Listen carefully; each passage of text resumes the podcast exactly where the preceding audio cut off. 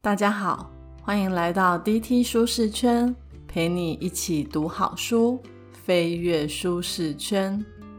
今天这一本 Input 最高学习法是上一集 Output 最高学以致用法的续集，建议还没有听过上一集的听众朋友们，可以先去听一下，这样再来听这一集会比较有感哦。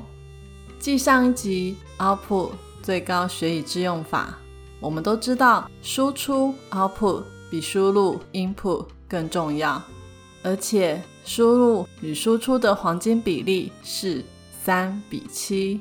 然而，没有好的输入，当然也没有办法有好的输出。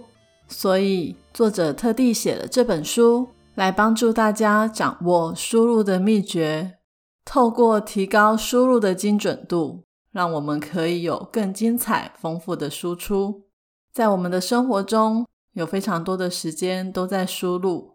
讲输入好像有点绕口，其实就是接收资讯或知识。像我们每一天都会看脸书、IG、新闻、追剧、书籍、上课等等，这些都是在接受资讯。但说真的，你还记得上周看过哪些资讯吗？学到哪些知识呢？本书中有谈到一个实验，他们请一百七十五个人回想过去一周内在网络上看到的资讯。假设一天从网络、手机周围接收到的资讯大约二十则，那一周就是一百四十则。结果发现，大家平均只记得三点九则，也就是说。有百分之九十七的资讯都是左耳进右耳出，并没有在脑中停留，就拜拜了。从上一集 Output 最高学以致用法中，我们都知道说、写、做是输出的方式，那读、看、听则是输入的方式。我们大部分透过读、看、听来学习，但是在读、看、听和学习的过程中，如果是盲目的、没有目的的吸收，而且也没有进行输出，那对脑力以及自我成长可是一点帮助也没有。所以，本集的 Podcast 将为你带来以下四个部分：一、输入的基本法则；二、怎么读与看；三、怎么听；四、怎么学习。首先来介绍输入的基本法则。有三个，第一个是放空的读、看、听都不算输入，就像刚刚提到的那一百七十五个人的实验一样。如果是放空的划手机，没有把资讯放到大脑中，就等于没有输入；又或是上课时不专心听，一直发呆放空，想也知道这样的上课一点效果也没有。所以输入的时候一定要专注。有意识的把资讯或知识放到大脑里。第二个基本法则是输入要有目标，也就是说要有目的的去读、看、听，这样的输入才有意义，也才能在学习前先有规划。像我以前去上英文绘画课的时候，老师第一堂就问：“为什么你要来上这一堂课？”有人会说。因为退休没事来学第二语言，有人则说因为一年后要出国打工度假。大家觉得这两种人哪一种人的学习动机比较高呢？哪一个人会认真的在课堂上读、看、听呢？当然是那个有明确目标、有时间压力、一年后要打工度假的人。一旦有了目标，就知道具体的学习方向，在读、看、听的时候。发现对目标有益处的内容，自然就会睁大眼睛、竖起耳朵，好好的学习。这样的输入才能留在大脑里哦。最后一个基本法则是以输出为前提来输入，就是每一次的输入都是要有输出，这样的输入才会是最有效果的。这一点我们在上一集已经做了非常多的描述。因为很重要，所以作者在这一本书又一再的提醒：上一集有提到美国国家实验室的学习金字塔，其中以教人这样的方式学习效果最好。教人是压力最大的输出方式，因为以教人为前提去学习，会担心逻辑不通、说明不够清楚，怕在学生的面前丢脸，所以必须要融会贯通，才能去教导别人。压力特别大。压力大就会分泌正肾上腺素，正肾上腺素会促进专注力、提高思考力、记忆力与判断力，让你的大脑完全的动起来，帮助你在学习的时候发挥最佳状态。教人的效果虽然是最好的，但是你每天要找人来给你教也不太方便。其实。只要是以输出为前提来输入，就可以给自己一点压力，帮助学习。你可以在输入后把感想写在部落格，或是跟人讨论，甚至拍成影片，都可以帮助学习哦。接下来，我们就来谈谈输入的第一个方式：读与看。阅读是学习的第一步。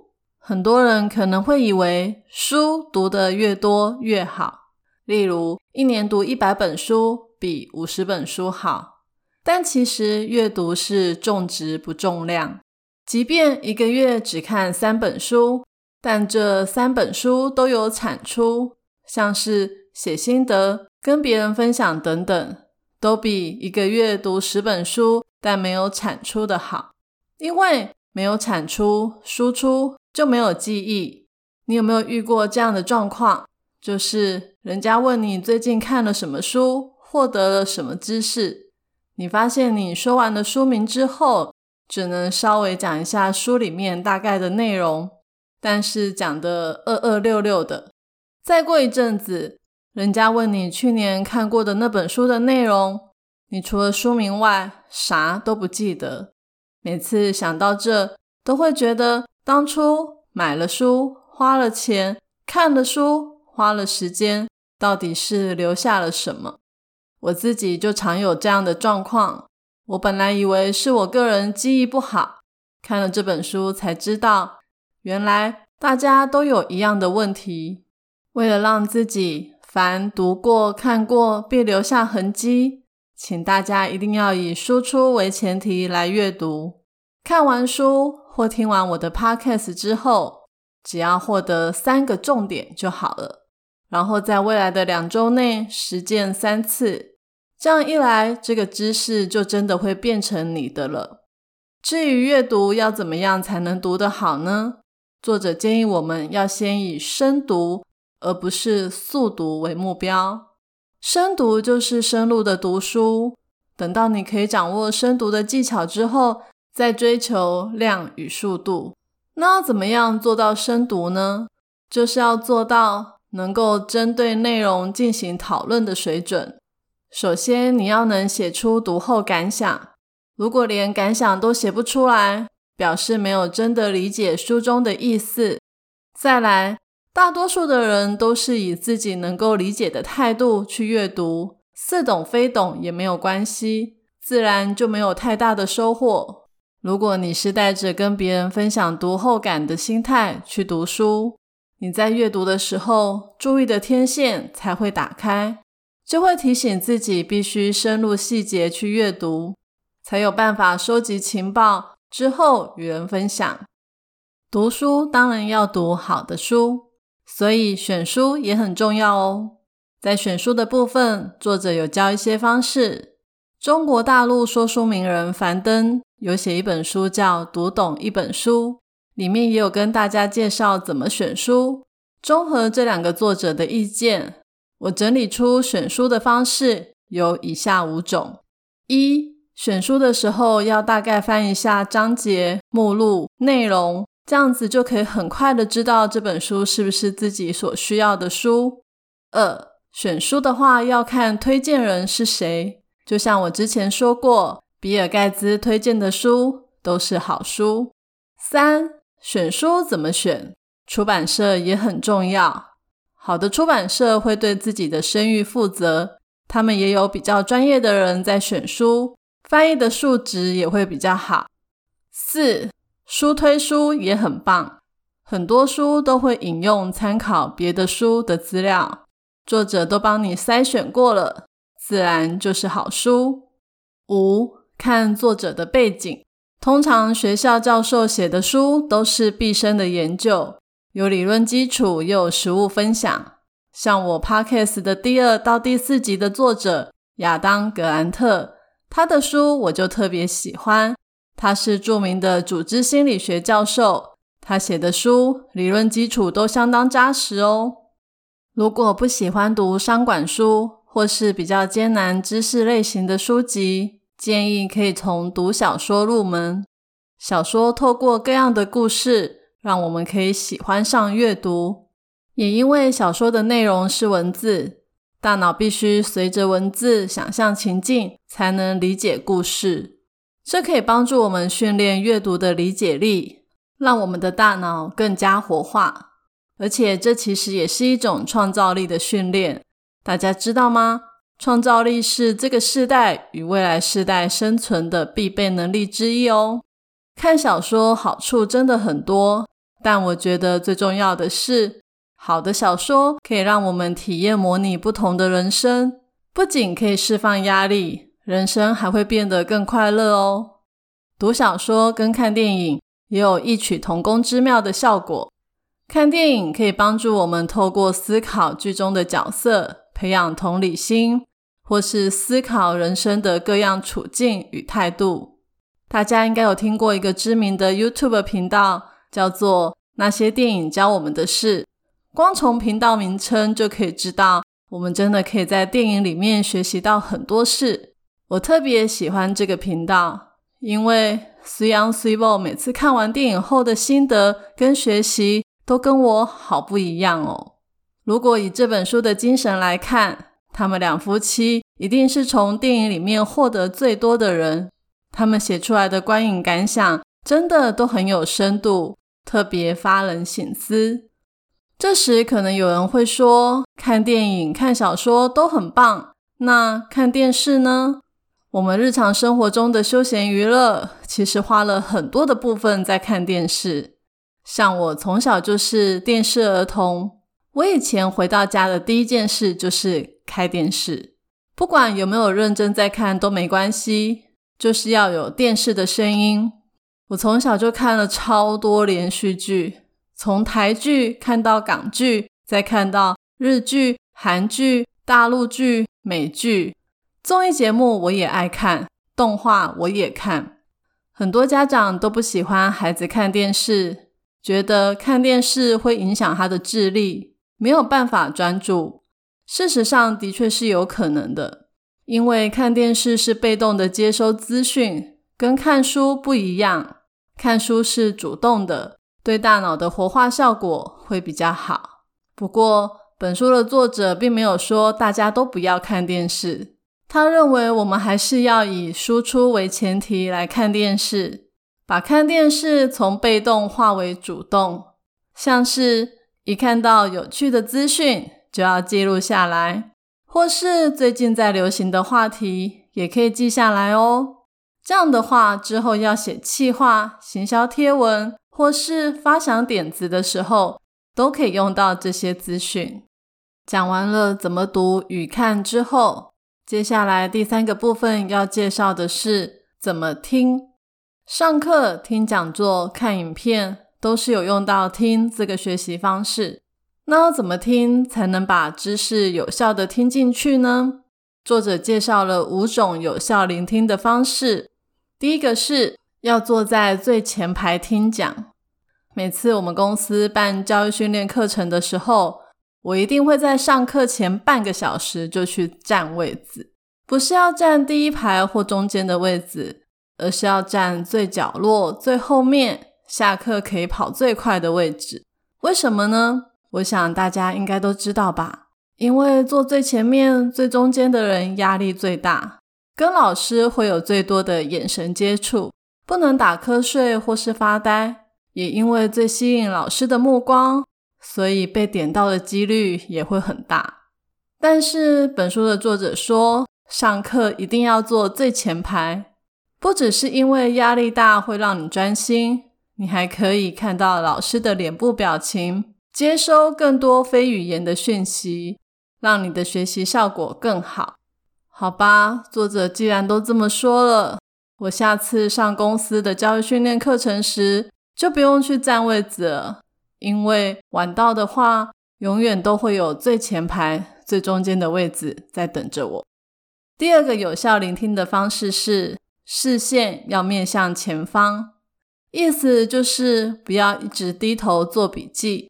这边强调的是不要一直低头做笔记，不是说不能做笔记哦。有的人可能会以为笔记做的越多，学习到的东西越多。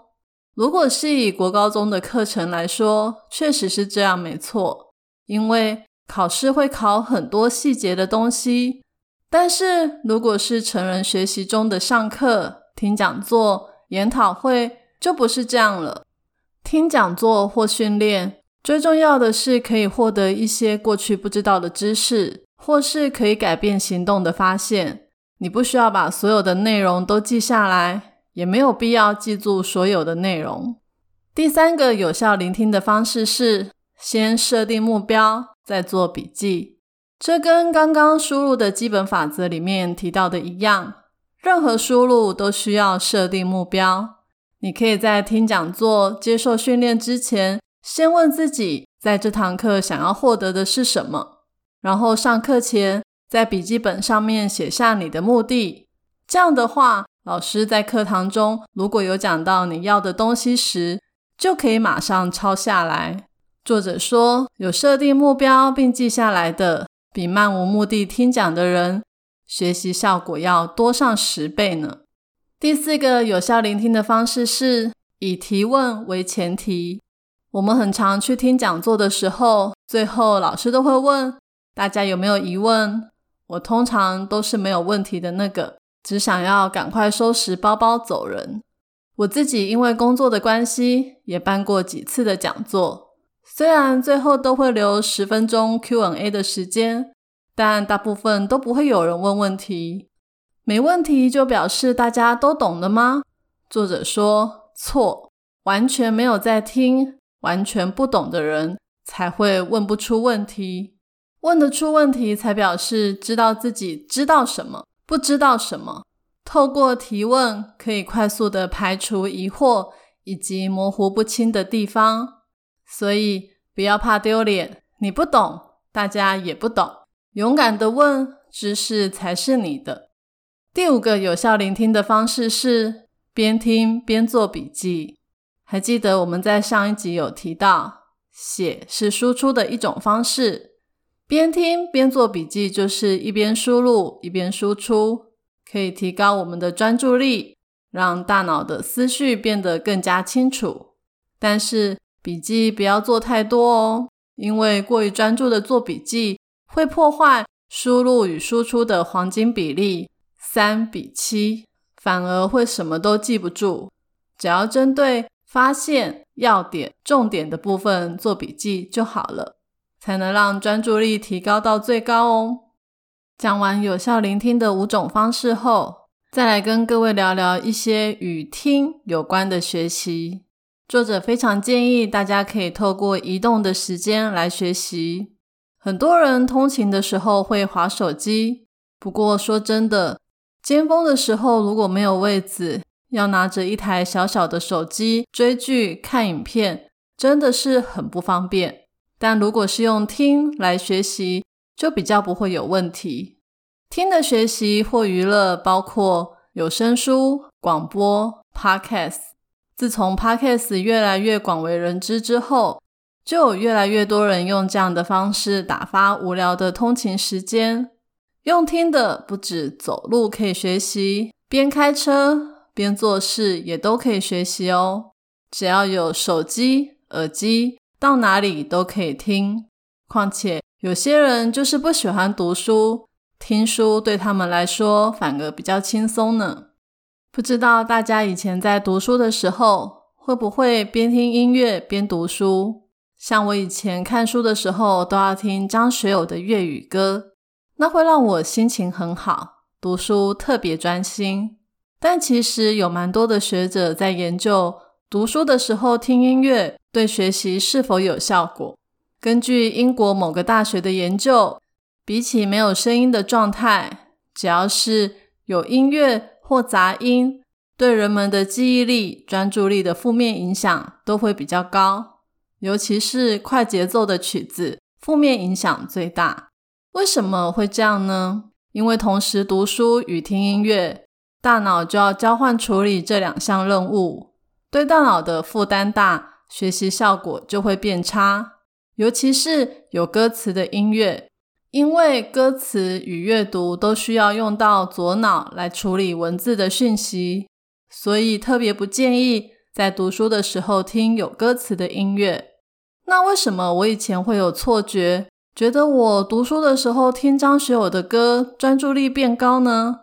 根据加拿大某大学的研究，那是因为听到喜欢的音乐会感到开心，就只是开心而已，并不会真的提升念书的效率。所以学者建议，最好是在学习前先听音乐，让自己的心情愉悦，提高热情。在开始念书或工作的时候，就不要听了，这样才可以高效率的完成学习与工作哦。不过，有另外一个研究发现，让专注力不足的学生听白噪音，对学习效果有加分的作用；但相反的，让专注力高的孩子听白噪音，反而学习的效果会变差。白噪音指的就是频率保持一致的声音，像是重复的海浪声、雨声等等。从这个研究告诉我们，就是安静的环境有助于学习效果，还是有些许杂音效果会比较好？答案其实是因人而异的。你可以去 YouTube 搜寻一下提升专注力的声音，听这样的声音，对于专注力比较低的人。真的会有效哦。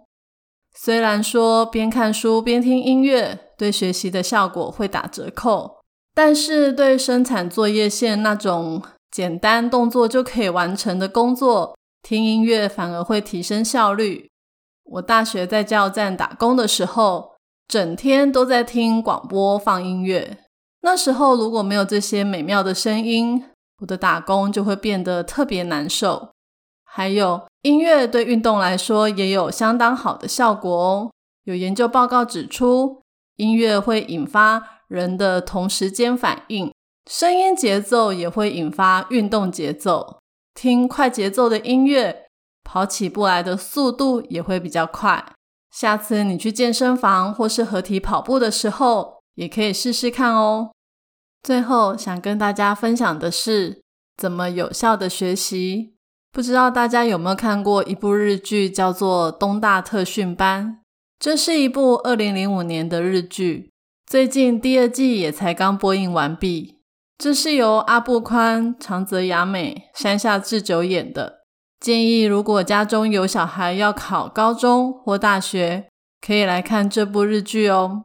戏里边教导的许多学习技巧，都跟本书作者写的 Output 最高学以致用法。以及 Input 最高学习法所提到的实战方式一样哦。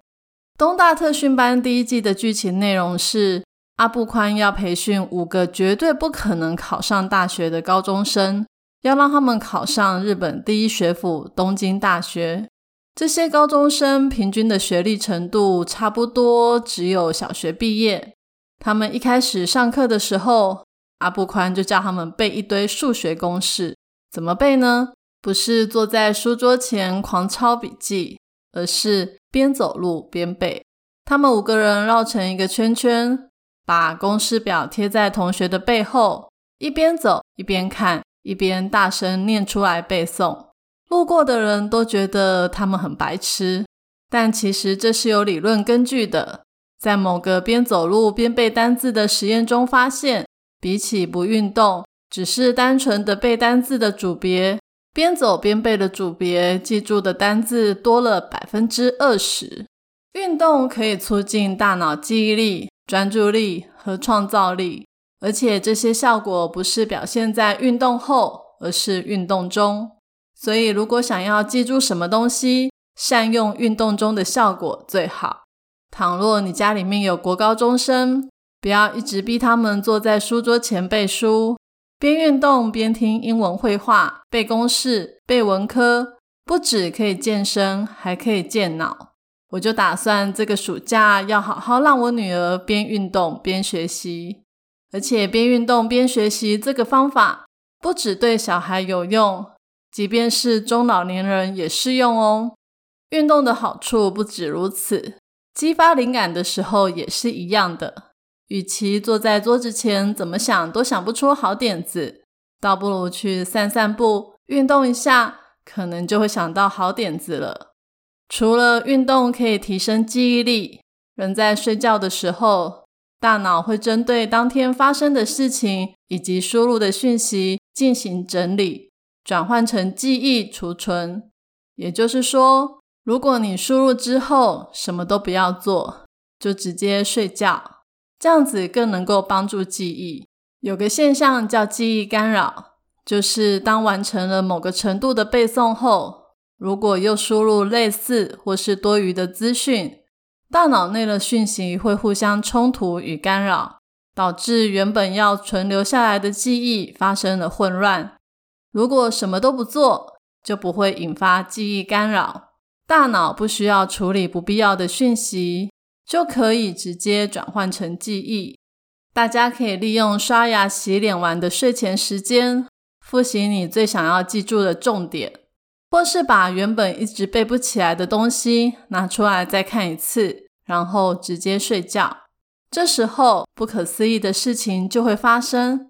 隔天起床的时候，你会发现睡前背的内容全部都记在脑海里了。这也难怪有人说，睡前十五分钟又被称为记忆的黄金时间。所以，如果你家有国高中生，请他背完书之后。直接去睡觉，不要看手机或 YouTube，这样背书才会真的背进去哦。接着，想要跟大家介绍一下强化记忆的两种方法，分别是维持性复诵与精致化复诵。维持性复诵就是不断的反复记忆，像是边念边写边背，是我们在念书时常用的方式。而精致化复诵。就是透过资讯的附加与统合来记住资讯。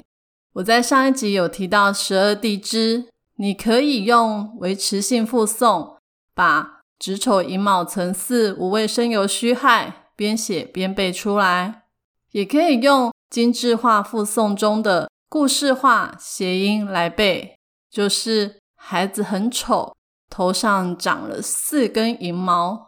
我当做我没有生过这个小孩。子丑寅卯辰巳午未申酉戌亥，用精致化复诵会比维持性复诵更容易记住，而且更不容易忘记。除了故事化谐音之外，作者还整理了几个精致化复诵的记忆法，像是一附加，也就是将所获得的知识再添加背景资料。意义或者是情报，像我每次看完一部好电影，我就会去查一下故事的相关资料。大家有看过《寄生上流》吗？《寄生上流》中主角的家是住在半地下公寓，这种公寓在台湾很少见，但在韩国却随处可见。这也反映了韩国社会的特殊现象。像这样多查一些附加资讯。就会让要记忆的知识更加的生动，也会融入到大脑之中哦。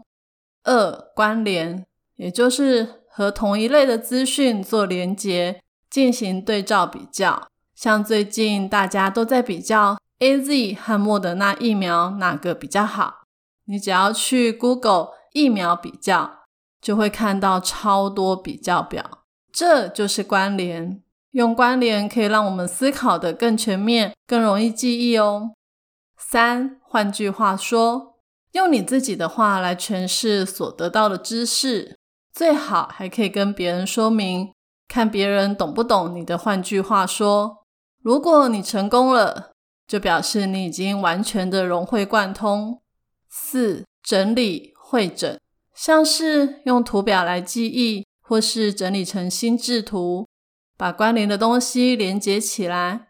我每次说书前，一定都会为每一本书画心智图，这样可以让我厘清作者的思考脉络，也可以让我很快的抓出要跟听众们分享的讯息。五、视觉化，你可以善用图片、涂鸦、插图，因为图片的记忆程度比纯文字要高出六倍。你去看现在的学校课本，就会发现现在书本的图片变得很多。如果想要进一步促进记忆的话，除了看图片，也可以自己涂鸦哦。介绍完这些记忆法之后，这本书就分享的差不多了。我已经把所有的重点内容都放在我的部落格 Podcast 的说明栏中有连结哦。今天我要送大家的三个知识礼物，分别是：一、以输出为前提来输入，不管是读、看、听。都要有产出才会记得住哦。二，专注力不足的人可以听白噪音来帮助专注；专注力已经足够的人就比较适合在无声的安静环境中学习哦。三，边运动边学习，既可以健身又可以提高记忆，一举两得。这一集的题目是：听完了这本书后，你觉得印象最深刻的是哪几点？你打算如何运用出来？欢迎留言跟我分享你的看法。愿上帝帮助我们都可以用喜乐的心来读、看、听、学习这个世界各样的事物，发现并体验各样有益又美好的知识。也愿我们的输入都可以转成对人有帮助的输出，一起打造一个幸福又美满的世界。我是 Tilly，DT 舒适圈，一周一本好书，我们下周见。